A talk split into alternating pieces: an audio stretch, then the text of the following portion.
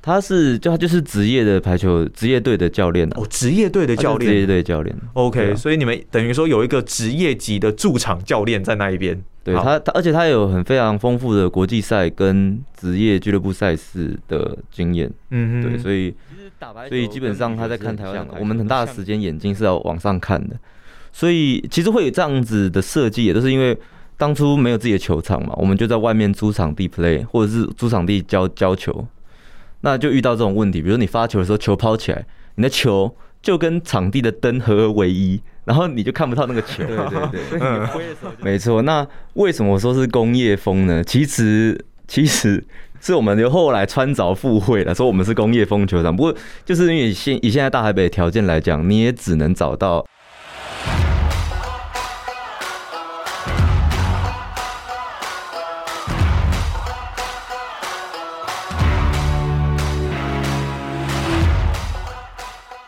欢迎大家收听《运动一言堂》，我是阿杰。在我们这一集的节目开始之前呢，一样哦，先多多麻烦各位的听众朋友，可以呢帮我们上到 Apple Podcast 搜寻“运动一言堂”，意呢是奇异博士的意。找到我们的节目之后哦，可以的话多多帮我们来一个订阅。那如果你对于节目呢有任何的建议，或是想要反映的事情，都可以呢在 Apple Podcast 这一边留言哦。那如果是五星的留言的话，阿杰呢都会在之后的节目当中哦，针对五星的留言来做一个公开的回复。那如果你不想要公开留言的话，也可以透过脸书或者是 Instagram 用私讯的方式来告诉阿杰知道。好，我们在之前的节目呢，有邀请到了 Mile Performance 的创办人杨奇来到我们的节目当中哦，针对健身房的创业啊，还有理念做了一些的讨论。那也是我们运动创业家第一集的节目。再来到了第二集《运动创业家》第二集的节目呢，我觉得今天的题材非常的特别，因为呢，如果是讲到运动创业的话，很多人可能都会觉得，呃，是创健身房啦、工作室等等。但是呢，今天的题材是创立了排球场哦，排球的运动俱乐部。那这个运动俱乐部呢，叫做 Never Ending Volleyball Academy。我们姑且先称它为 NVA 哦，NVA 这样子的一个名称。那今天邀请到的是阿杰研究所的同学，同时呢也是 NVA 的共同创办人吕继红，欢迎继红。 Hello，各位听众朋友，大家好，我是季红。哇，季红，我们这个是研究所的同学啦，这个孽缘持续到现在。 季红要不要先跟大家进行一个简单稍微的自我介绍，包括可能你毕业自哪里啊，然后现在在做些什么？好，哎、我是一个物理治疗师，好物理治疗师。那研究所就念北师大的运动科学 （Sport Science），然后现在是在经营呃一个地方的排球俱乐部，我们有自己的场馆，然后我们主要就是提供呃喜欢排球的人来打球，或者是来上课，就是来练球这样子。我前面的名称应该没讲错吧？是这个 NVA Never Ending Volleyball Academy，没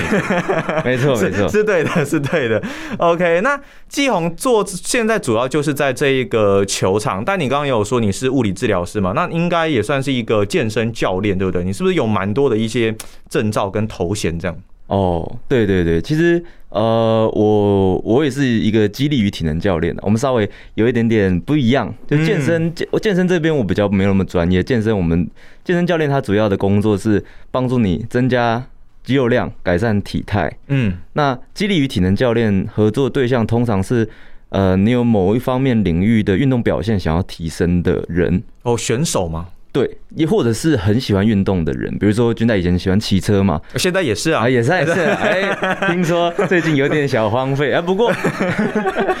不过，比如说，如果你是一个热爱骑车或者是有一项运动很喜欢的人，你到一般的健身房找健身教练，可能呃帮助并不会那么直接。那基于体能教练的工作就是呃设计你的呃你的训练模式，让你在做你喜欢的那个运动是有更好的表现的。那我是基于体能教啊。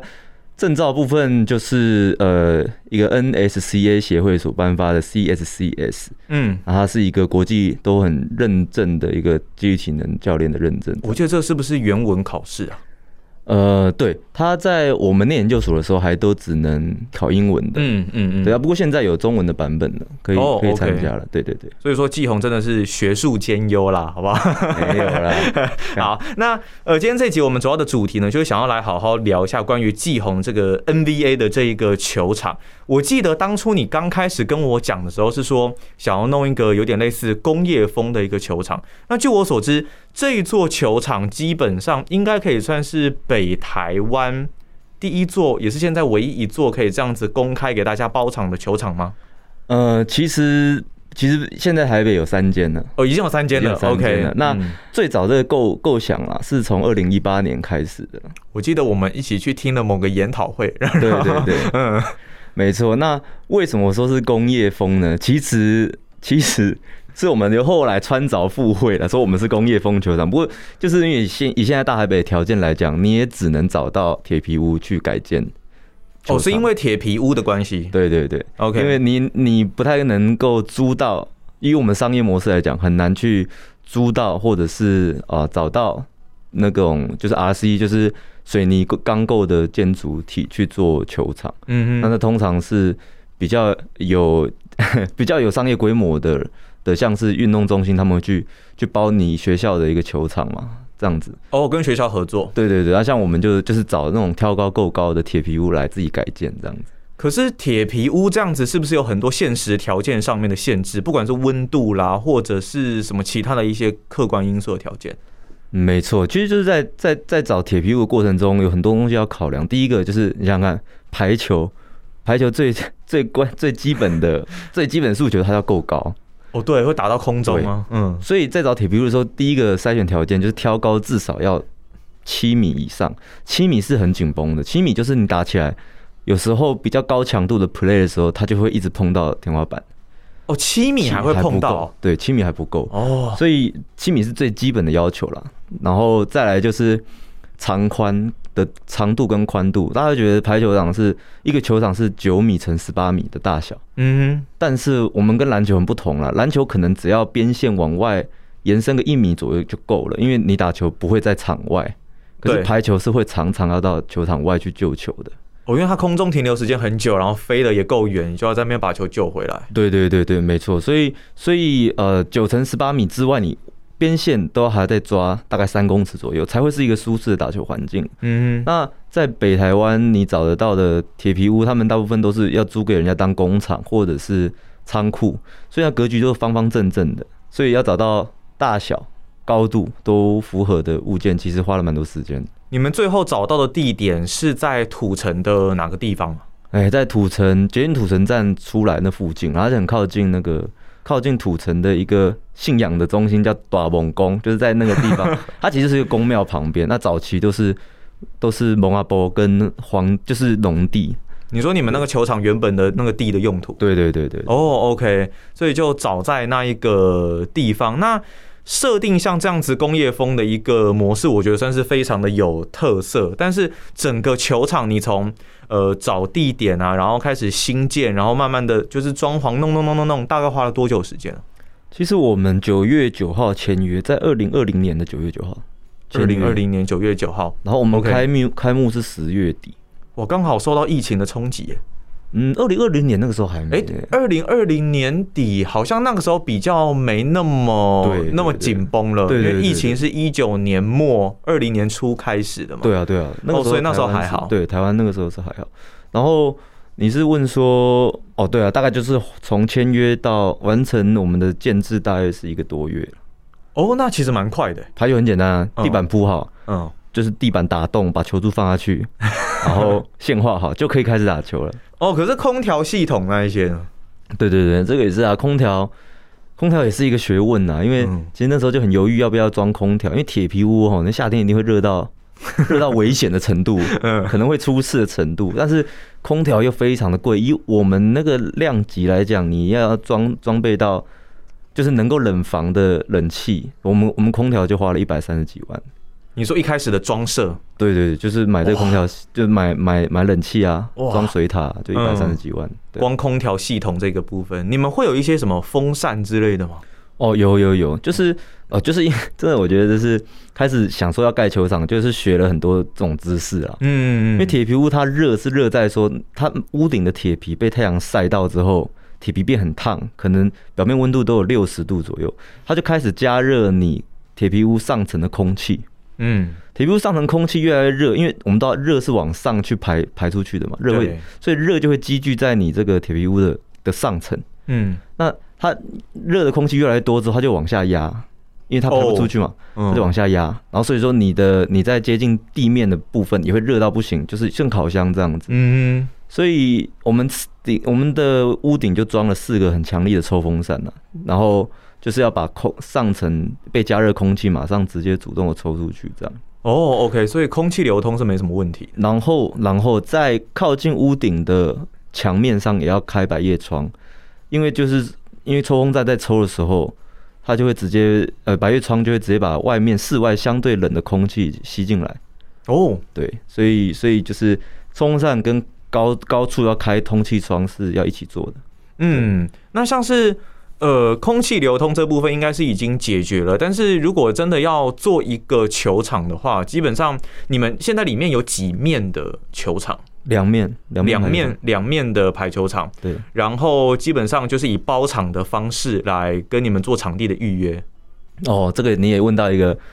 我觉得我们俱乐部做的还不错的地方。哦，对，这个要讲说，因为你知道排球这个运动标准配备是六打六十二个人嘛，那等于是说你今天想要去打球，假如说你你的朋友不多，你可能只有两三个朋友。嗯，啊，两三个朋友你是篮球的话，你就可以可能去去合兵啊，哦去报队了、斗斗牛啊对对对，跟他嗯贴一下报队。但是排球他随便他就要这么多人，会揪不起来的。啊，你刚刚问说包场，那就是的确他如果他如果就是已经有十二个人以上的朋友，他就可以直接来包场。嗯，那绝大部分人可能就是三五好友而已，所以我们有架一个网站，请工程师写一个网站。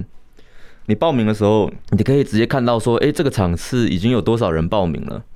然后比如说我们开了这个这个场，就是大家三三两两来报名，然后最后就可以凑成十二个人上去打球。哦，它就是降低了纠团的门槛，嗯，对纠团纠团打球的门槛。所以我们除了包场之外，也有开放所谓的零打，就是说你只有一个人、两个人，你就是来报这个场次，大家凑一凑，哎、也是可以 play 的这样子。这样子费用会不一样嘛？对不对？包场跟零打的费用一定是不一样，这样子。那你们对像假设说我今天我真的一个人，我想要去零打，那这样子有大概的一个费用区间吗？。我们的费用大约是你打三个小时的球，大概在两百五十块左右 三个小时才两百五啊，呃，对啊，很 蛮便宜爽的、欸。蛮爽的啊、可是因为排球这个东西又又跟其他运动很不一样的地方，就是呃，你不呃，我刚刚讲的三个小时两百五，其实是在有三队的的状况下，有三就队你的不是状三个小时都在打球，况哦，OK，就是说有因为就是三队轮着打，哦，输的就下来嘛。也不是输了下来，就是啊就是呃，这个这个就有点讲，一开始是 A、B、C 三队打，呃 A A、B、C 三个队，嗯，第一场就 A 打 B，对哦第二场就 B 打 C，第三场就 C 打 A，、大家轮着打，就是打到轮轮着打就对了。对对对对。哦、o k 所以哎、诶这样子还不错，这样至少大家是公平的，然后都可以一起去享受排球这样子的一个乐趣哦。那像是我还蛮好奇的是说，像我们羽球场啊，有好像有屋顶颜色尽量是可能不要是白色的或什么的，那排球场也是有，你们当时有考虑这个部分？有有有哇，真的是很感谢军代都问到我们细心去设计的这些 点，我们没有套招的，就没是错，我反纲里没有写。没错，因为其实打排球跟羽球是很像的，我们很大的时间眼睛是要往上看的，所以其实会有这样子的设计，也都是因为当初没有自己的球场嘛，我们就在外面租场地 play，或者是租场地教教球，那就遇到这种问题，比如你发球的时候球抛起来，你的球就跟场地的灯合而为一，然后你就看不到那个球。所以你就挥的时候就是看一个感觉，你知道 吗？然啊后我们的球又这么又就是啊，反正我们在设计我们场地的灯的时候呢，我们灯的方向跟安装的位置都会避开绝大部分的视线，因为我现在是用广播，没办法很直接的让大家看到那个画面。嗯可是说，你排球场上大部分人的时，大部分人是的都是在互看的，就是在排球场的长边，我们眼睛是看着排球场的短边，对吧？就是你看着对面嘛，看你的对手，哦对，OK，对对，嗯球都会从对手那边过来，所以你眼睛是看那个方向的，嗯然后我们那个方向上都都没有装灯，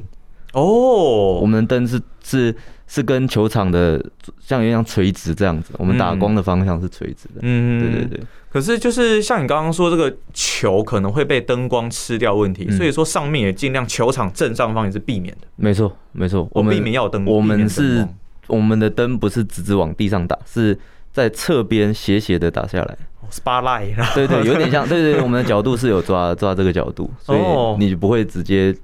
看到那个灯光。哎、那像是呃，我我除了可以去领打，然后也可以去包场之外，我可以去练吗？就是我想要训练我的排球技术，你们有没有哪一些的，就是课程啊，或者是 有，没错，我们 NBA 开的班系还蛮蛮线蛮蛮连续的，就是嗯有入门班，就是说你就是单纯看了《排球少年》之后，很想学打排球。我就是嗯我们超级多客人是这样子，那要是我们就有入门班，从很基础的东西开始带你练习嗯。那、我们还有基础班，基础班就是你可能以前有班级排球有打过啊，或者是你系队有练过一些时间，有一些基础了。那我们在这个基础上再做更多的延伸跟加强，基础班。嗯那再来就还有团队班。团队班就是你基本的球技都已经成型成熟了，那我们就开始有更多的团队的合作跟战术，然后再来就是进阶班，进阶班的呃进阶班的练习就开始是由我们国际就是外籍教练，就是我合伙人去、嗯去带的。那进阶班练习的程度都是以前大学可能都是打校队，甚至是要到公开组的程度才会加入我们进阶班练习。是有一个门槛需要去审核的，就对了。其实没有欸诶、其实其实我们这个阶级的流动是还蛮自然的，因为因为你比如说你在团队班练练练到一个程度之后，呃，如果你是技术已经很突出的，你在团队班练到的东西，你就会觉得比较少，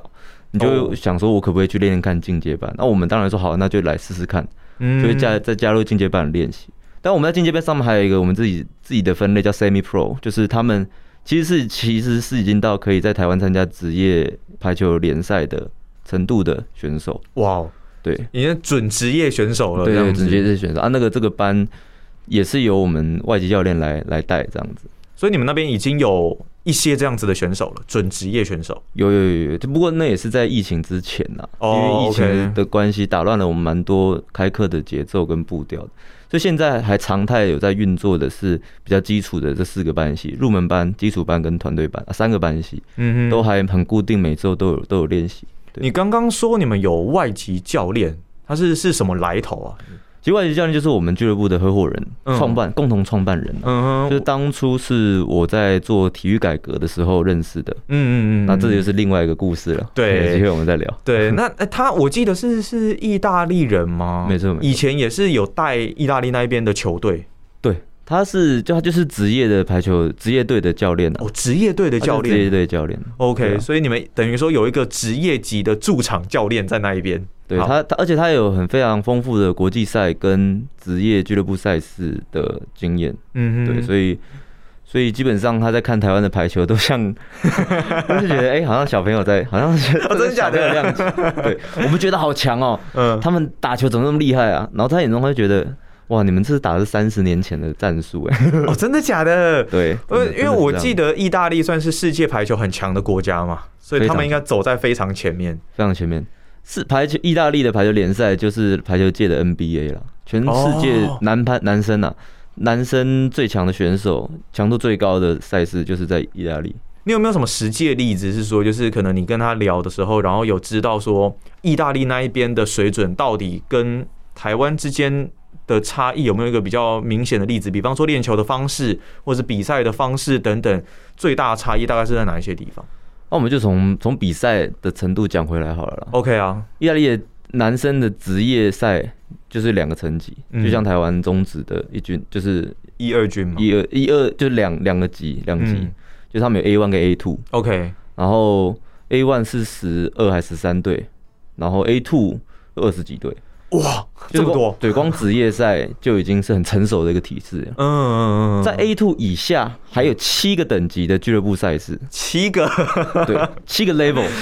七个 level 就是说这些人都不是职业选手，可能就是算是这种半职业啦，嗯有点像是我们台湾那种社区棒球联赛那种，哦大家都很城爱打球。城市队那一种，对对对，大家都很嗯爱打球的嗯人，但是也有一份正职工作。这 OK。一样这个层级分七种，分七个 level，哇，这像日本的棒球界一样啊，也是是吗？日就本是就是可能有社社会人，但是他们也没有分到七个等级，没错这七这个等级分这么多，可见他们的呃人才的基数，还有他们的体制是相当成熟的部分。没错，就是打这运动的人真的太多，而且大家都很喜欢。啊，有嗯这样子才能支撑出这样子的等级的最高的殿堂是这样啊。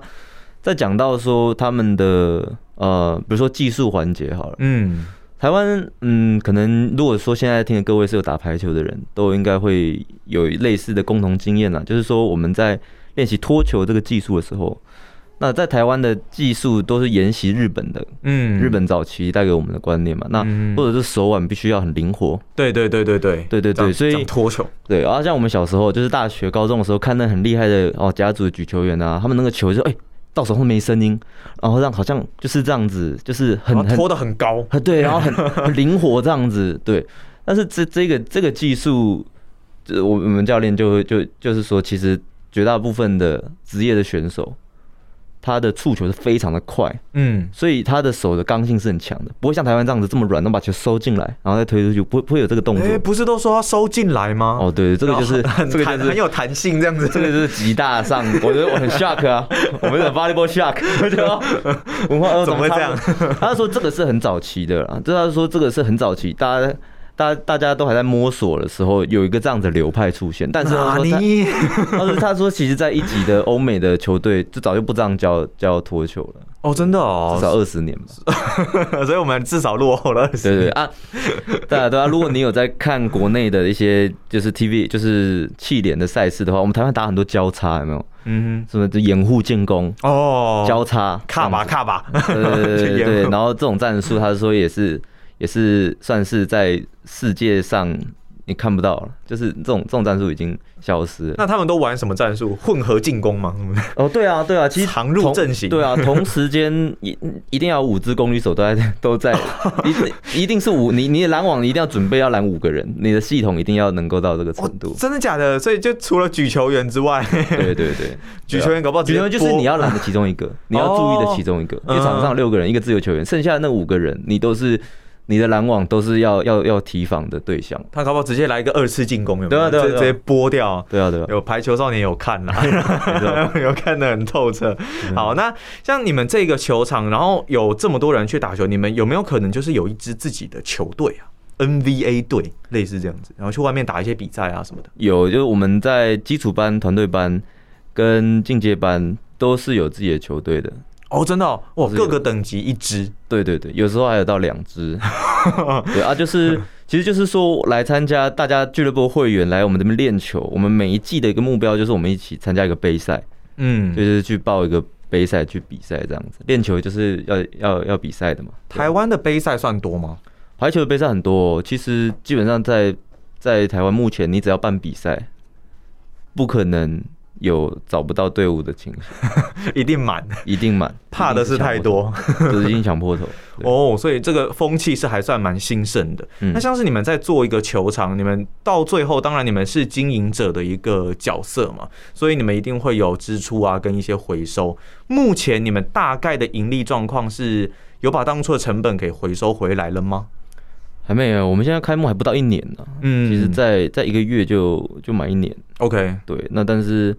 还呃，我们原本预计是三年能够能够回收哦，了，三年，目前进度看起来应该还算 OK。现在就差不多回收三分之一左右。哦那就这个差不在多计划上了。啊嗯，OK，那呃有有有一个数字可以透露嘛？就是说你们为了这个球场打造这个球场，包括找教练啊、设计课程等等，有大概的一个支出花费吗？我们投资的金额大概四百多万，哦，四百多万嗯，OK，哎、你们球场大概整个这样子是大概几平大？我们室内是两百八十平，哦，两百八十平，对，因为塞两个球场，嗯那我们还有自己装了一个自己在边边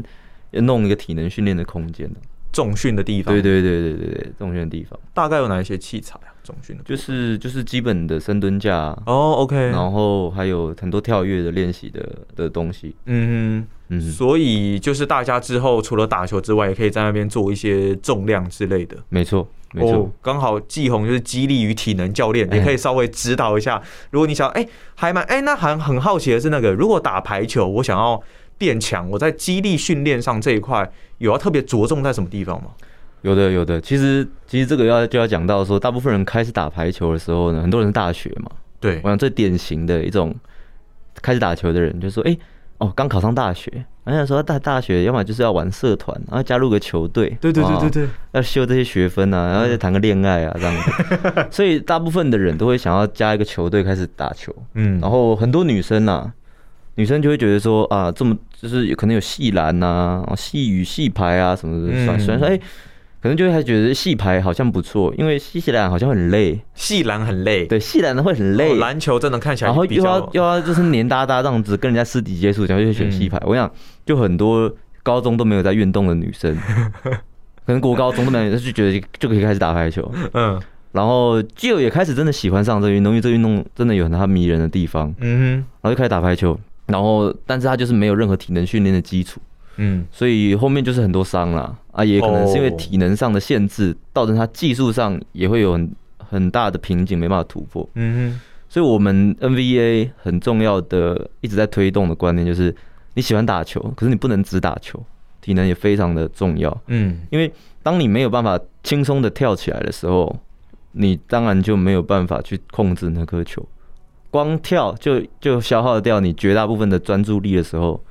你根本就不用想说要好好怎么打球。哦，那所以说，变成说在打球之前，其实应该是要经历过一些周期的激励训练，对不对？没错，没才错。可以去投入到这一个赛场。你们现在有这样子的一个就是规划上面的建议吗？就希望他先来做激励训练之后再去打球，有吗我有一个很 general 的指标， ？OK，给给台湾排球人的建议，嗯很 general 的指标。嗯男生，如果你没有办法深蹲自己的体重，嗯你自己的哦体重都没有办法蹲到，比如说三下五下， 嗯、那我不建议你打排球，哦真的假的这么我直接我不建议你上场打 球，因为嗯你受伤风险很高。 ？OK，这然后是你自己规划，你我的观察，呃 嗯你的观察， 我的观 察啦。 OK OK，对，然后还有比如说你，比如说你引体向上，男生你有没有办法好好做完一下的话，你也不要再来打排球。一下，对，因为它是一个上肢肌力一个很 general 的一个指标啦，嗯就表示说你肩膀的力量没有办法做这个事情，嗯那你你做排球挥臂的动作，你受伤的几率是非常高的。哦，对啊，很多人就打球就呃说哦肩膀好痛哦，然后那里那些这里受伤那里受伤的，很嗯多时候是你最基本的肌力都没有达到，因为排球是一个不太符合人体工学的 运动。哦，你说这样挥背吗？对对 那对，个。它是蛮蛮 destructive，的 就是很我发现不会去嗯蛮多运动好像都这样， 羽球其实也是，的就是啊真的类似这样子。然后所以说，基本上这个大概季红你们这个 NBA 球场的一个创立的一个过程，还有一些经验谈啊。过程当中有没有曾经让你想要放弃的时候啊？不管是到现在，或是刚开始创立的时候，嗯，其实还没有哎、还没出现过还没有，还没有出现过一直往前走就对了但。我觉得很有可能，那再来会遇到了啦。哦，为什么？因为以前人家都是说，哦，兴趣兴，如果能够做一件你喜欢的事情，然后还嗯有收入的话，是很幸福的一件事。对啊，但其实当兴趣变成工作的时 候，哦，你就不会那么纯粹了。哎，我的兴趣是打球，我的兴趣是呃把你的伤治好，让你可以去打球。我的兴趣是把你的体能变得更强，让你打球的时候更强。嗯但我的兴趣不是经营一个排球场，我觉得未来一定会有一些很。有些鸟事很多的时候啊， 或者是很很麻烦的时候，会觉得哦好累哦。但是目前是还没有了，但是应该我相信季红应该是可以跨越过去的。希望啦。希望 对，希望啦，希望啦。最后有个问题想来跟季红讨论一下，就是说，呃，其实像我之前，我记得以前那时候刚开始上研究所的时候，然后跟季红就去看了一五年那时候的亚巨排吧，没错亚洲巨对那个哦，好激哎情，好热血，中华队打得很棒，很开心，就觉得、诶排球其实也还蛮好看的。但是说实在，以台湾现在的一个环境来说，好像大家比较多熟悉的可能是篮球啊、棒球的联赛，那排球的联赛相对关注度似乎没有到这么大的规模，然后呃关注度也没这么高啦。但是我又觉得排球很刺激呀、所以为什么可能会有这种有点发展遇到瓶颈的感觉？嗯，没错，我觉得很多人，哦，就就是很多跟我一起去看比赛的人，嗯，他们都会说，哎、好像排球很好看呢、对啊，很刺激啊，对超啊嗨，的。我印象中也是很深刻。我之前跟也是体改认识的一个游泳选手，就嗯叫笑勇，周笑勇。 OK，然后他也是跟我我们一起去看比排球，我们是去国外看的，我们在我们在意大利看的。啊，在意大利看排球好嗨啊！哦哇，他整个是， 我觉得天哪，这个运动它充满了美，又充满了暴力。因为那个你在现场看到那个球以那种速度这样砸到地上或打到人身上的时候，那种会有一种，会有一种你会觉得哇，这个好好有点害怕，但是又觉得好刺激这种感觉啊。它就的确是一个非常有观赏性的运动。嗯，那我觉得在台湾看的人不多，而且你去你去你很有趣哦，你去你去大学的排球场啊，你就随便抓一个人来问说，哎、请问你可不可以讲出三个指台湾现在弃联的选手的名字？我想可能大家都要想很久哦，嗯哼然后讲不出来的人可能也是占多数哦，嗯，所以这个就你会觉得有点，哎、好像有点怪怪的，为什么会这样？你自己打球，你为什么台湾的选手叫不出来？嗯，这个就是我认为协会要负很大的责任啊。排球协排会，球协会很负很大的责任，因为嗯排企业联赛它就是排球协会负责的嘛。嗯那这个球赛没人看，那当然就是你要负责，哦，因为它这个运动本质，它有它有这样子的令人吸引的地方，但是我们的赛事主办方没有把它凸显出来。嗯那呃，几年前啦，就是我们在做体育改革那个时期，有很那个现在已经有改善的部分，但是以前呢，是他办比赛的场馆太难抵达，哼，哦，偏远，非常偏远，嗯，然后他谈不到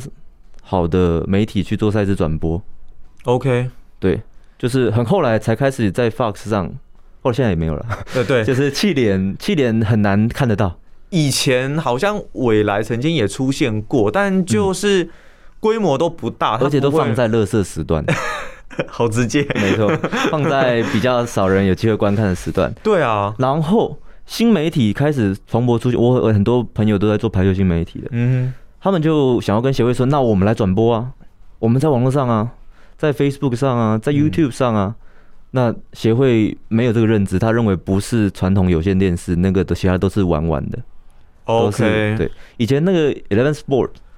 也有11也有、嗯也有要谈气联的转播，啊但是嗯对于协会的人来说，这东西太新， ，Eleven 太新，就是对他来说，他不知道是什么 哦啊。这些人，那些人就是脸书都不太会用的人啊，嗯，协会的那些 人。没有跟上资讯的潮流啦，对啊，对啊，所以很多那我们就不用讲行销了嘛。嗯，对，以前他们的行销就是找找报社媒体，就是找找报纸的记者、文字记者来写嗯这个比赛。嗯哼，那是什么时代 了，对不对？现在都网络资讯很快速了，对啊，所以嗯所以我会觉得说这个赛事没人看哦，这个协会要负很大的责任啊。不然说实在，以台湾的排球风气风气来说，就是说你。一般在外面的排球场看到有没有人在打球，我看几乎都是有人在打球啊。嗯喜欢打排球的人其实蛮多，你们有统计过大概的一个数字吗？这个统计是还蛮久以前做的，我觉得现在已经不是这样子了，但不止是了，对不对？已经不止了。但是就我的觉得啦，嗯，在全台湾打球的可能有，应该有将近，可能应该有五十万这个量级。哦，也是不少、欸，有五十万这个量级，嗯就是很规律，每周都会打，不是说我打过哦，嗯对，应该是五十万的量级，哼，因为哦每周都打的那没一错种。没错嗯，对，全台湾应该是有，哦，可能嗯、像我们在开班之前有跟季红也有聊说，就排球说实在是一个门槛蛮高的一个运动。对啊，门门槛蛮高的运动，所以所以变成说很难有新的人加入，就是你会来打排球，都是因为你以前打过排球，嗯你以前就喜欢上那个运动， OK，对，所以我就是常刚刚也跟君大哥讲过这个比喻啦，就是说，假如说你今天呃突然想说想要学一个新的运动，你可能会去那种报石馆去学报石嗯，啊，然后或者是诶，台湾现在很流行登山，大对家就大家去就去登山露营，啊嗯然后或者是自由潜水，或者是呃，就是这些，或者是跟跟同事开始去打打羽球，嗯，这这运动它需要的人不多，你 OK 自己一个人就可以做了。嗯，加上你很容易开始上手，你脚能够走，你就可以开始走一些很简单的山。嗯嗯嗯，，对，然后可是排球不是排球你，你如果没有个基础，你上去跟他打球，你会被嫌 弃，你也会责怪自己，嗯你就会在场上都不敢动。所以我会觉得排球是一个新手很不友善的运动，嗯哼，门槛很高，然后成团又很复杂，所以我们当然就是致力要降低这样子的门槛了。哦，你们是在这个环节上面做努力，错所以这个有可能会是造成台湾排球关注度比较没那么高的原因吗？嗯，这也是一个原因。哦，也是个其中一个原也因，是因为自己可能比较难入门，就会比较没有办法去接触这样子的一个运动。对，没错。 OK，那我们今天跟季红呢，当然从他的一个球场开设啊，然后还有对排球的一些想法，呃，经历了很多的一些讨论啦。好，那如果你对于运动一言堂呢有任何的建议哦，都欢迎大家可以上 Apple Podcast 搜寻“运动一言堂”，然后找到我们的节目呢，多多的帮我们来订阅一下，并留下大家的一个宝贵建议哦。啊，我们今天呢非常谢谢季红谢，谢阿杰，谢谢大家，哎好，那我们就下期节目再见啦，拜拜，拜拜。